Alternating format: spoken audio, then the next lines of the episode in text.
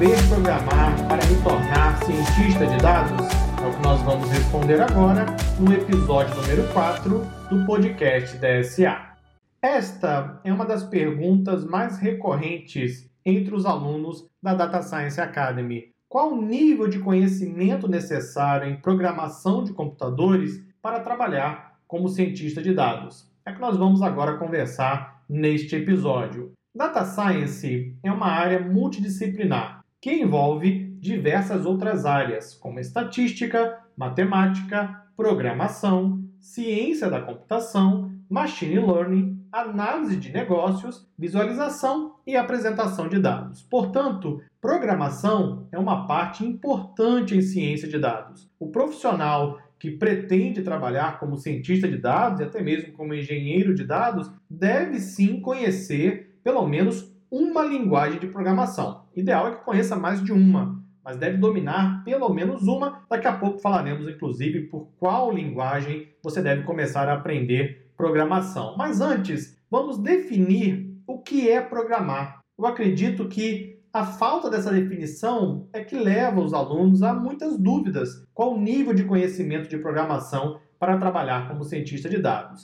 Todos os dias, quando você acorda pela manhã, seja para ir trabalhar, para a escola, para a faculdade, etc., você realiza um conjunto de instruções, não é verdade?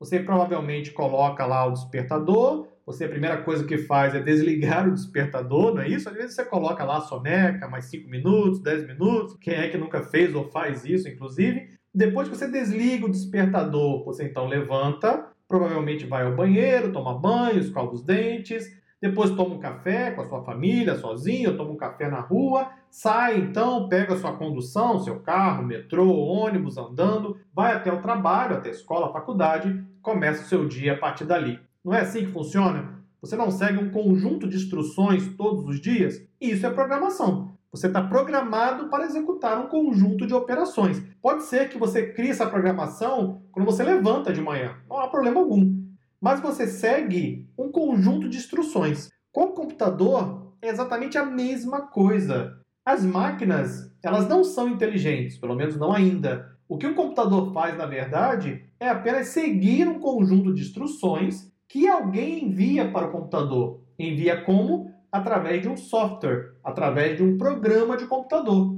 que foi desenvolvido com uma ou mais das muitas linguagens de programação que existem atualmente. Ou seja, alguém sentou em frente ao computador, programou um conjunto de instruções, criou um pacote chamado software, enviou isso para o computador e diga: computador, execute o conjunto de operações. Se eventualmente você encontrar um problema aqui, execute isso aqui. Se você encontrar essa instrução, execute esta outra. Se encontrar esta outra opção, execute mais esta. E assim o programador foi construindo todo um conjunto de instruções, de validações, de verificações. Se eventualmente encontrou erro em alguma das operações, tem um tratamento para isso e assim por diante. Programar nada mais é do que você construir um conjunto de instruções e entregar isso ao computador na forma de um software.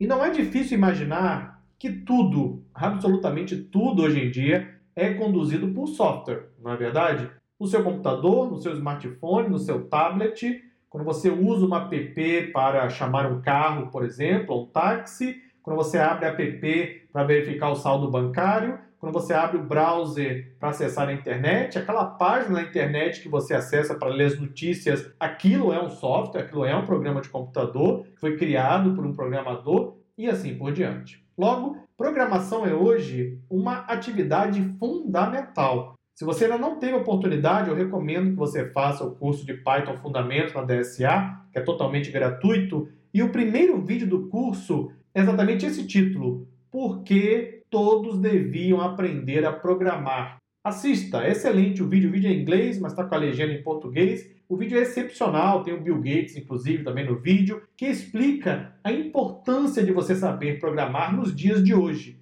Não apenas para você utilizar de maneira profissional, mas também para desenvolver suas habilidades cognitivas. Inclusive, recomenda-se hoje em dia, cada vez mais, que as crianças aprendam a programar desde pequenas. Meu filho tem 10 anos, mas já há 3 anos atrás, por volta dos 7, 6 anos mais ou menos, eu comecei a ensiná-lo a programar. Existem vários softwares, inclusive, para crianças. Eu recomendo um desses softwares lá no curso de Python Fundamentos, que é gratuito, porque isso vai desenvolvendo a habilidade cognitiva.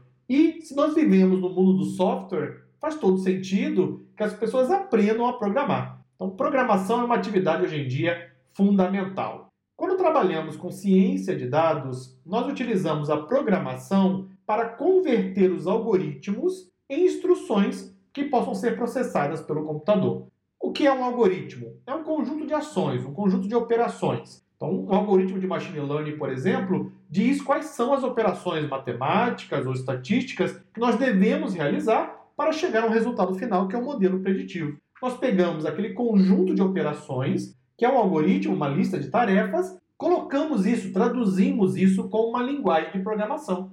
Isso vai gerar um software, um script, por exemplo, que será processado pelo computador e vai gerar um resultado final. Logo, saber programar em data science é basicamente uma das essências daquilo que fazemos como cientista de dados. Nós precisamos construir os nossos modelos, nossos processos analíticos, nosso processo de análise exploratória, nosso pré-processamento dos dados, utilizando uma linguagem de programação. É claro que pode vir à sua cabeça a seguinte questão: eu poderia utilizar uma ferramenta visual, ou seja, uma ferramenta que não requer programação, porque eu não gosto de programar, porque eu não quero aprender? Eu posso usar uma ferramenta visual? Sim, claro que você pode. Existem algumas poucas ferramentas no mercado, mas ainda assim é possível. Uma das ferramentas visuais mais famosas é o Azure Machine Learning, que nos permite construir um modelo preditivo utilizando o recurso do Windows de arrastar e soltar. Aliás, temos um curso na DSA onde eu explico como utilizar o Azure Machine Learning.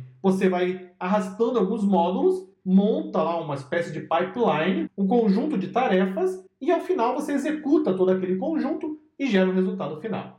Isso pode ser útil para algumas empresas, mas talvez para outras isso não atenda às necessidades. Logo, você não aprender a programar deixa você limitado apenas a usar aquilo que a ferramenta visual oferece a você. Saber programar te dá liberdade. Você pode construir os seus processos, os seus modelos da forma que for melhor para você e para cada um dos projetos nos quais você estiver trabalhando. Eu costumo dizer, inclusive, nos cursos da formação cientista de dados, que as empresas procuram hoje em dia, cada vez mais, é o profissional resolvedor de problemas. E para resolver problemas, você precisa de ferramentas. E quanto mais ferramentas você sabe, mais problemas você é capaz de resolver. Se você aprende apenas a usar uma ferramenta visual, isso te dá uma limitação. Se você aprende a programar, você tem muito mais possibilidades para resolver muito mais problemas.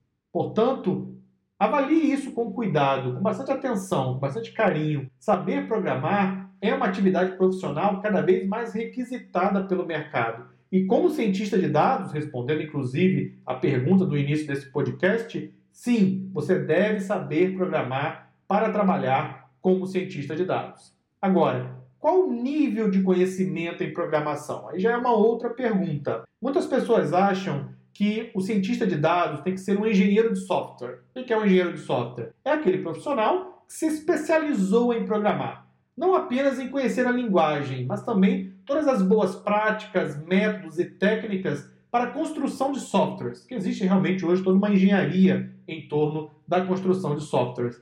Você, como cientista de dados, tem que ser um engenheiro de software? Claro que não. Você não vai construir softwares complexos, você vai construir modelos de aprendizagem de máquina, modelos para pré-processamento dos dados, scripts para análise exploratória. Para isso, você precisa saber programar. Não tem que ser um especialista em engenharia de software, até porque são áreas diferentes. É muito comum em uma equipe de data science você ter o cientista de dados, o engenheiro de dados e o engenheiro de software. O engenheiro de dados vai criar o pipeline de dados, o cientista de dados vai analisar os dados e eventualmente criar modelos preditivos, e o engenheiro de software vai pegar tudo isso e colocar em uma aplicação. Ele vai construir o software. Mas você, como cientista de dados, tem que saber como analisar os dados usando uma linguagem de programação. Tem que saber como converter o seu algoritmo, que é um conjunto de tarefas, de processos, e converter isso em instruções que serão executadas pela máquina. Isso é o seu trabalho quanto cientista de dados. Logo, sim, você tem que saber programar para se tornar cientista de dados. E por qual linguagem você deve começar a aprender caso você ainda não saiba, claro, programação? Existem hoje várias e várias linguagens no mercado, sendo que quatro delas são as mais usadas em ciência de dados: Python, linguagem Python, linguagem R, linguagem Scala e linguagem Java. Bom, Java é uma das linguagens mais usadas no planeta Terra várias e várias aplicações comerciais hoje em dia utilizam a linguagem Java como principal linguagem de desenvolvimento. Quando um profissional cientista de dados utiliza Java, ele tem a chance de não apenas construir os modelos preditivos, mas já encaminhar isso para a construção de aplicações comerciais. Portanto, Java pode ser uma excelente opção. Mas eu não recomendo começar por Java, porque é uma linguagem que tem um nível de dificuldade de aprendizado muito maior do que outras. Embora seja muito poderosa, ela também tem um nível de dificuldade um pouco maior. Eu só recomendo você trabalhar com Java se você já tiver uma boa experiência em pelo menos uma outra linguagem. Depois disso, aí sim você pode pensar em Java, até porque é uma linguagem que garante aí uma alta empregabilidade. A outra opção, a linguagem Scala que é uma linguagem que foi criada exatamente para simplificar aquilo que é feito com a linguagem Java. A linguagem Scala, por exemplo, foi usada para desenvolver um dos mais famosos frameworks de Big Data no mercado, o Apache Spark. Portanto, se você pretende trabalhar como cientista de dados, bem provável que em algum momento você vá usar ou tenha que trabalhar com o Apache Spark. E o Apache Spark foi criado em linguagem Scala. Então, você saber Scala vai dar a você a chance de criar modelos para o Spark de maneira muito mais eficiente. Só que a linguagem Scala também tem um nível de dificuldade um pouco maior, embora seja mais fácil que a linguagem Java. Ficamos então com duas opções para você começar, ok? Linguagem Python e linguagem R. Eu sempre recomendo, para quem está começando em programação, começar com a linguagem Python. É uma das linguagens mais intuitivas e mais fáceis de aprender eu costumo brincar, inclusive, que programar em Python é como escrever uma carta em inglês ao computador, porque os comandos da linguagem Python são todos palavras em inglês. Até brinco. Se você sabe inglês, você já sabe bastante de programação em Python. O que você faz em Python é basicamente construindo uma carta mesmo. Dá a impressão que é uma carta com os comandos em inglês dizendo o que você faz em cada comando.